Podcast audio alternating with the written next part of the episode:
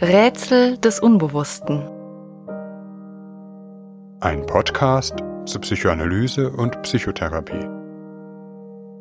Folge 46. Arzt, heile dich selbst.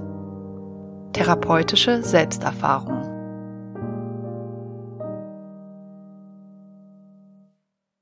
Arzt, hilf dir selber, so hilfst du auch deinem Kranken noch.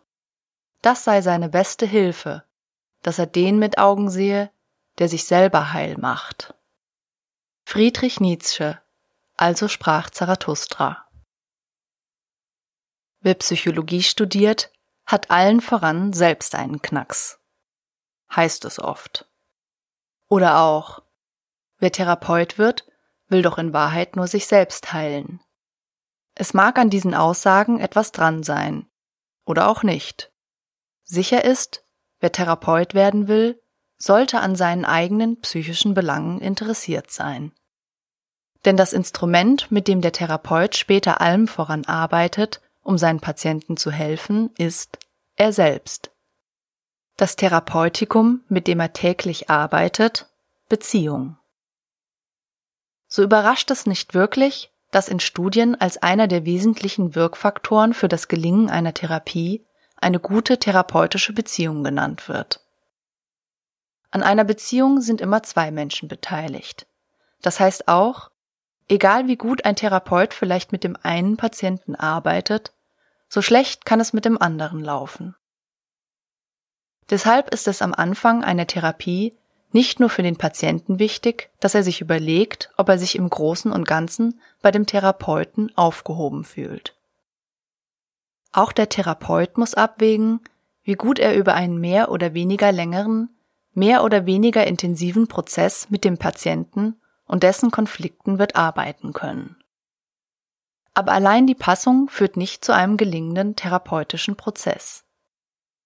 Selbstverständlich ist es wichtig, dass der Patient in der Therapie motiviert arbeitet bzw. mitarbeitet. Allen voran muss der Patient selbst bereit sein, etwas an sich ändern zu wollen. Wer nur zur Therapie kommt, um eine andere Person zufriedenzustellen, etwa um den drängelnden Partner oder die nörgelnden Eltern zu besänftigen, der wird letztlich nicht allzu viel in der Therapie erreichen. Und auch der beste Therapeut der Welt wird daran nichts ändern können. Doch schauen wir heute einmal auf die andere Seite. Denn auch der Therapeut kann mehr oder weniger hilfreich für den Anstoß einer Entwicklung beim Patienten sein. Dabei wirkt der Therapeut, wenn man es einmal künstlich auftrennt, vor allem auf zwei Ebenen. Einmal mit seiner Person, dann aber auch mit seiner Technik bzw. Haltung. Wenn man an einen Chirurg denkt, so braucht auch dieser gewisse Persönlichkeitseigenschaften, um ein guter Arzt zu sein. Zum Beispiel gut unter Druck arbeiten zu können, über ein gutes räumliches Vorstellungsvermögen verfügen sowie Freude an handwerklichen Aufgaben haben. Die befähigenden persönlichen Eigenschaften sind jedoch nur notwendig, nicht aber hinreichend. Der Chirurg braucht außerdem auch Wissen, Techniken und Instrumente, mit denen er seine Fähigkeiten zur Geltung bringen kann. Ähnlich ist das auch beim Therapeuten. Interesse an psychischen Abläufen und Einfühlungsvermögen machen allein noch keinen guten Therapeuten. Auch er braucht Wissen, Techniken, Instrumente. Doch diese stehen in einer anderen Gewichtung.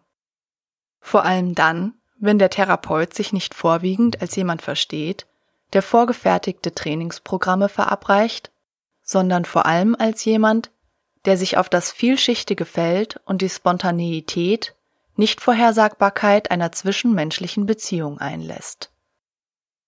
Weil der Therapeut als Person so gefordert ist, muss er in seiner Ausbildung eine Selbsterfahrung durchlaufen, das heißt, selbst einmal eine Therapie gemacht haben. Im Rahmen einer psychoanalytischen Ausbildung wird diese Therapie auch Lehranalyse genannt. Wir kommen gleich noch darauf zurück. Das Psychotherapeutengesetz gibt eine Mindeststundenanzahl an Selbsterfahrung vor. Darüber hinaus aber legen die einzelnen Ausbildungsinstitute auch noch einmal eigene Kriterien an. Dabei sind die Ansprüche in den drei Kassenverfahren sehr unterschiedliche. Wer etwa Verhaltenstherapeut wird, hat einen deutlich geringeren Umfang vorgeschriebener Selbsterfahrungsstunden.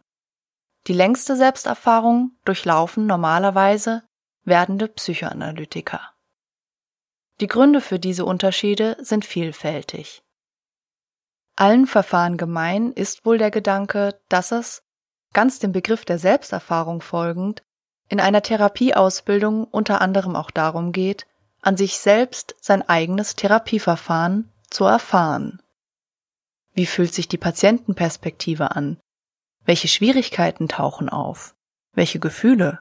Und so fort.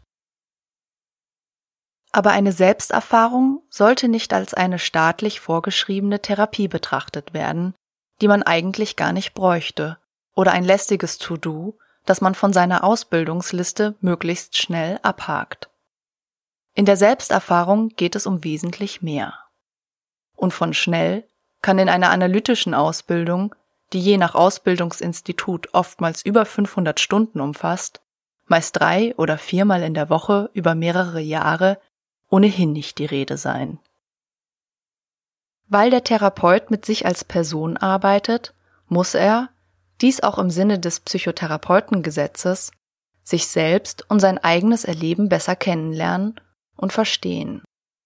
Muss er persönliche Schwierigkeiten bearbeiten, allein schon um therapeutische Prozesse oder gegebenenfalls aufkommende Schwierigkeiten in der therapeutischen Beziehung besser reflektieren zu können. Was das allerdings bedeutet, reflektieren, wird je nach Therapieverfahren sehr unterschiedlich bewertet was unter anderem mit den sehr unterschiedlichen Therapiekonzeptionen zusammenhängt. Der Begriff der Selbsterfahrung, man hört ihm das auch an, ist in dieser Verwendung recht modern. In der Psychoanalyse spricht man traditionell von Lehranalyse.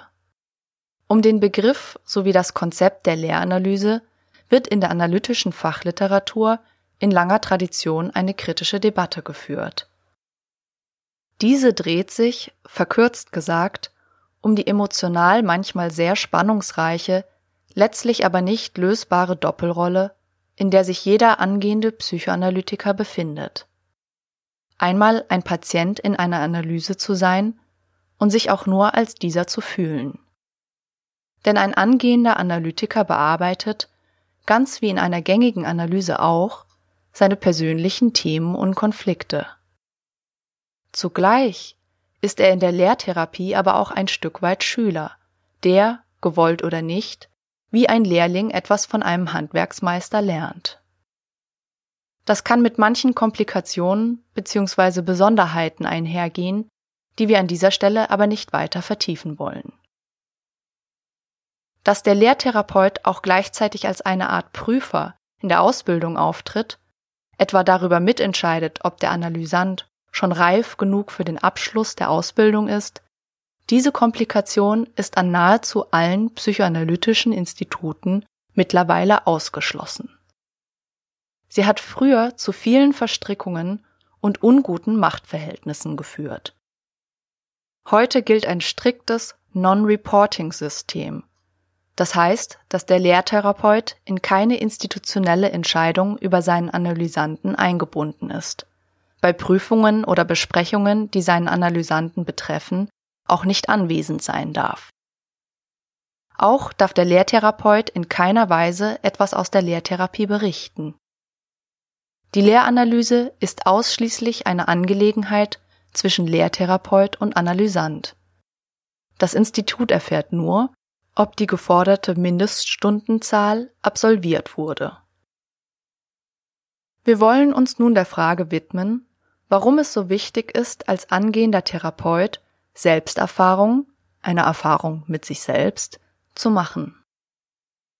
Letztlich in jeder Therapie, vielleicht noch einmal verstärkt in langjährigen Analysen, tritt der Therapeut in eine sehr intime Beziehung zu einem anderen Menschen.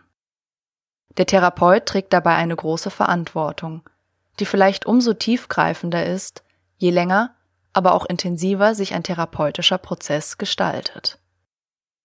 Betrachten wir ein Beispiel, warum ein Therapeut daran interessiert sein sollte, sich selbst besser zu kennen. Sagen wir, ein Patient berichtet von seinen Krankheitsängsten. Es zwickt und zwackt in seinem Körper und er weiß nicht, ob das vielleicht erste Anzeichen für eine schlimme Krankheit sind. Er zählt immer mehr Leute auf, deren zunächst unscheinbaren Symptome sich später als Krebs herausstellten, und auf einmal geht es in seinen Erzählungen um unwahrscheinliche Fälle, die wieder erwarten zum Tod eines Bekannten führten. Der Patient breitet seine ganzen inneren Ängste aus. Das soll er auch, deshalb kommt er ja in Therapie. Was aber, wenn der Patient genau mit diesem Thema die Krankheitsängste des Therapeuten angesprochen hat? Möglich wäre etwa Folgendes. Der Therapeut hört die triggernden Worte, unauffällige Symptome, die am Ende zum Tod führten, und wird daraufhin immer unkonzentrierter, hört dem Patienten bald nicht mehr richtig zu. Ihm wird schwindelig, seine Hände fühlen sich seltsam fremd an. Er beginnt zu schwitzen.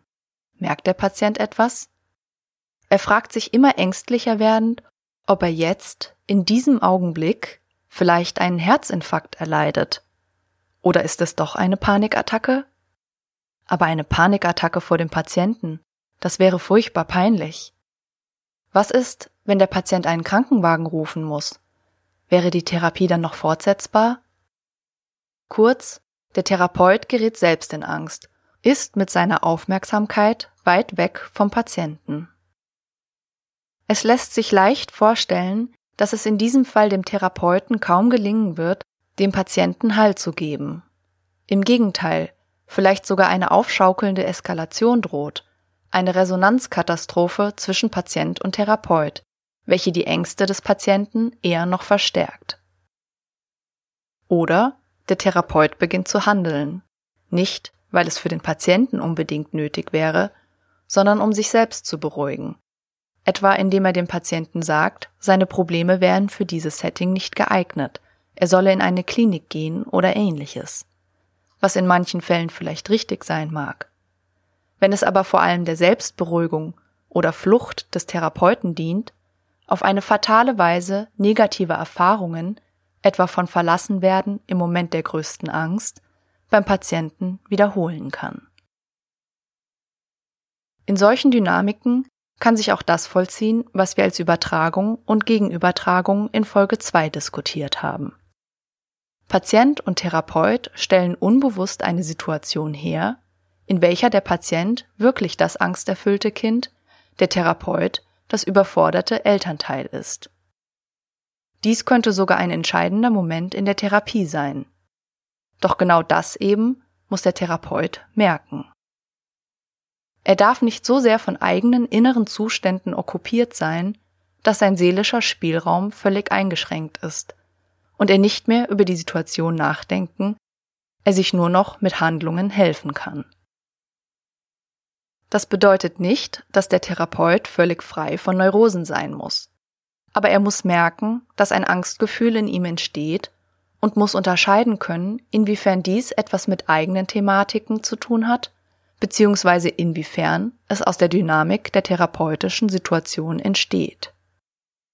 Dazu muss er ein Gefühl für die eigenen Neurosen haben. Man spricht in Psychoanalysen auch von der dritten Position, die ein Therapeut halten können muss. Er darf durchaus Angst oder Beklemmungsgefühle entwickeln. Zugleich muss er über die eigenen Gefühle und ihren Zusammenhang mit dem Geschehen nachdenken können, auch in Situationen hohen Drucks. Der Psychoanalytiker Wilfred Bion hat in diesem Zusammenhang die Wendung geprägt Thinking under Fire. Eine Fähigkeit, die oftmals erst langsam und in der Auseinandersetzung mit eigenen Themen und Konflikten wachsen muss und die ein hohes Maß an Aufmerksamkeit und Konzentration fordert. Ein anderes Beispiel betrifft ein wohl typisches Therapeutenproblem. Ein mehr oder weniger ausgeprägtes Helfersyndrom. Viele werden Therapeut, weil sie anderen Menschen helfen, sie etwas Gutes weitergeben, dafür aber auch gemocht oder anerkannt werden wollen. Das ist als Berufsmotivation natürlich legitim und auch notwendig. Aber was ist zum Beispiel, wenn Patienten den Therapeuten die Anerkennung entziehen? Sie etwa sagen, es sind zu wenig Stunden, sie brauchen mehr oder etwas anderes. Vergibt der Therapeut dann Zusatzstunden? Telefoniert abends noch einmal?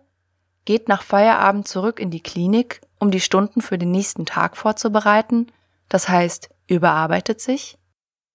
Oder wird der Therapeut vielleicht ärgerlich, weist den Patienten zurück oder vergilt ihn mit selber Münze nach dem Motto, Sie müssen halt richtig mitarbeiten. Schon wäre der Therapeut mitten in einer unreflektierten Dynamik und Verstrickung, die im Übrigen dem Patienten meist gar nicht hilft und die ihren Ursprung vor allem darin hat, dass es der Therapeut schwer erträgt, das unzureichende, versagende Objekt zu sein.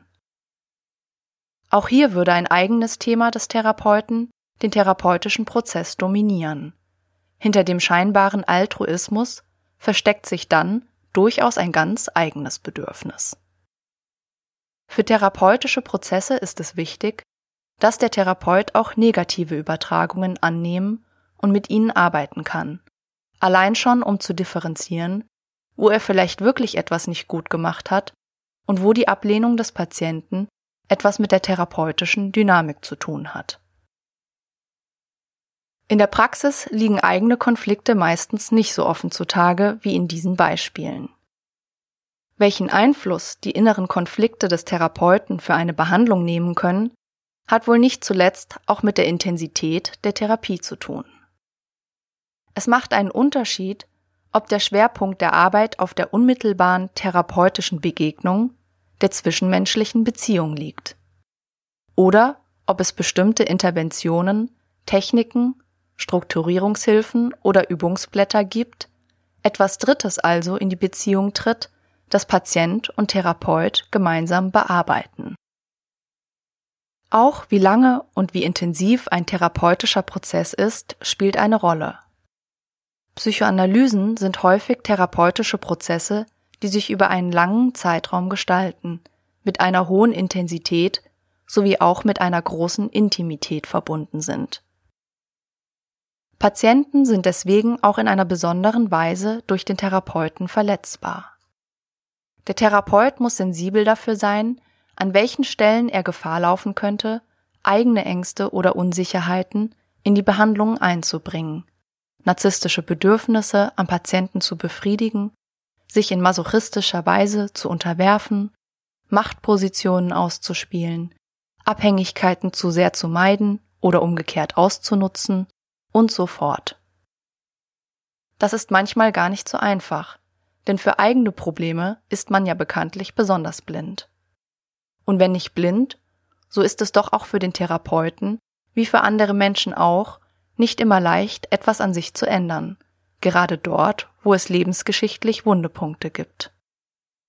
Es ist eben auch bei ihm ein mühsamer Prozess, und es gibt keine Garantie, dass dieser auch in jeder Hinsicht gelingen muss. Zusätzlich zur Selbsterfahrung nehmen angehende Therapeuten auch regelmäßig Supervisionen wahr. Das heißt, sie besprechen mit einem anderen, erfahrenen Therapeuten Patientenverläufe. Dieses Prinzip, dass hin und wieder Dritte ein Auge auf den Therapieverlauf werfen und mögliche Verstrickungen rückmelden, wird von vielen Psychoanalytikern auch über die Ausbildung hinaus ein Berufsleben lang weiter fortgesetzt. Doch noch einmal zurück zur Lehranalyse. In ihnen erfährt der werdende Therapeut nicht nur etwas über eigene Konflikte, die sich in seine Arbeit mit Patienten einschmuggeln könnten. Er macht auch eine tiefgreifende Erfahrung mit sich selbst. Für wohl kaum einen anderen Beruf sollte der Satz Nichts Menschliches ist mir fremd so sehr an Gültigkeit haben.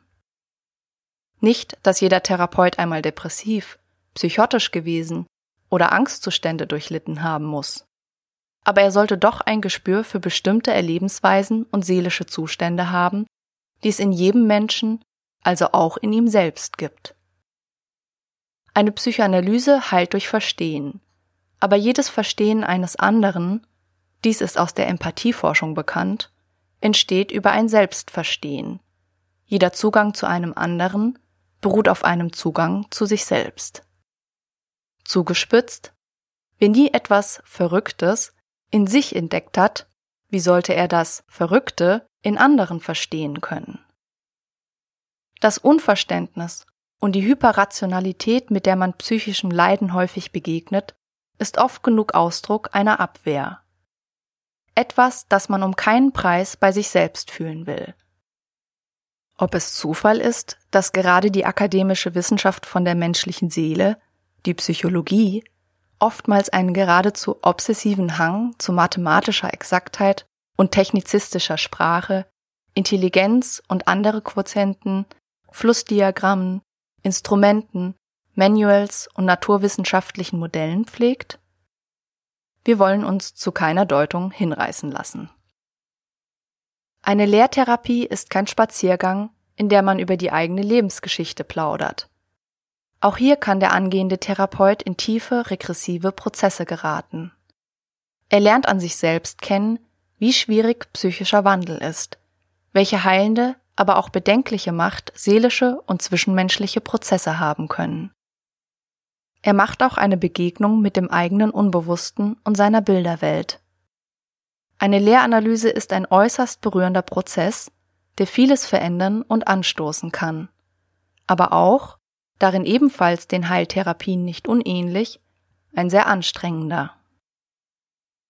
Im Analytiker sollte dem Patienten in jedem Fall ein Mensch begegnen, in dem auch scheinbar verrückte, beängstigende, widersinnige oder extreme psychische Phänomene nicht auf völliges Unverständnis stoßen der aber auch davon nicht völlig aus dem Gleichgewicht gebracht wird.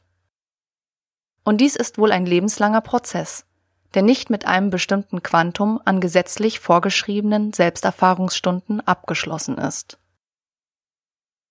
Ist ein Therapeut also ein geheilter Kranker? Kaum. Es ist schon wichtig, dass ein Psychoanalytiker zumindest eine gewisse psychische Konstitution hat, um den Beruf des Therapeuten ausüben zu können. Er sollte nicht so depressiv sein, dass er eine Regelmäßigkeit der Sitzungen nicht gewährleisten kann, nicht innerlich mit so viel Grübeleien beschäftigt, dass er dem Patienten nicht mehr zuhört, nicht so labil, dass er in jeder Sitzung zu weinen beginnt, nicht so aggressiv, dass er den Patienten in Wut auf einmal anschreit und so fort. Vielleicht wird aber allzu leicht diese Konstitution mit Gesundheit gleichgesetzt. Was aber heißt das eigentlich? Gesund. Es gibt Eigenheiten oder Charaktereigenschaften, die von unterschiedlichen Menschen ganz unterschiedlich bewertet werden. Ist der Therapeut ordentlich oder verzwängelt? Ist er diskret oder emotional kalt?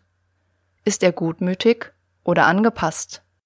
Ist er lebensfroh oder hysterisch? Ist er zurückhaltend oder bedacht?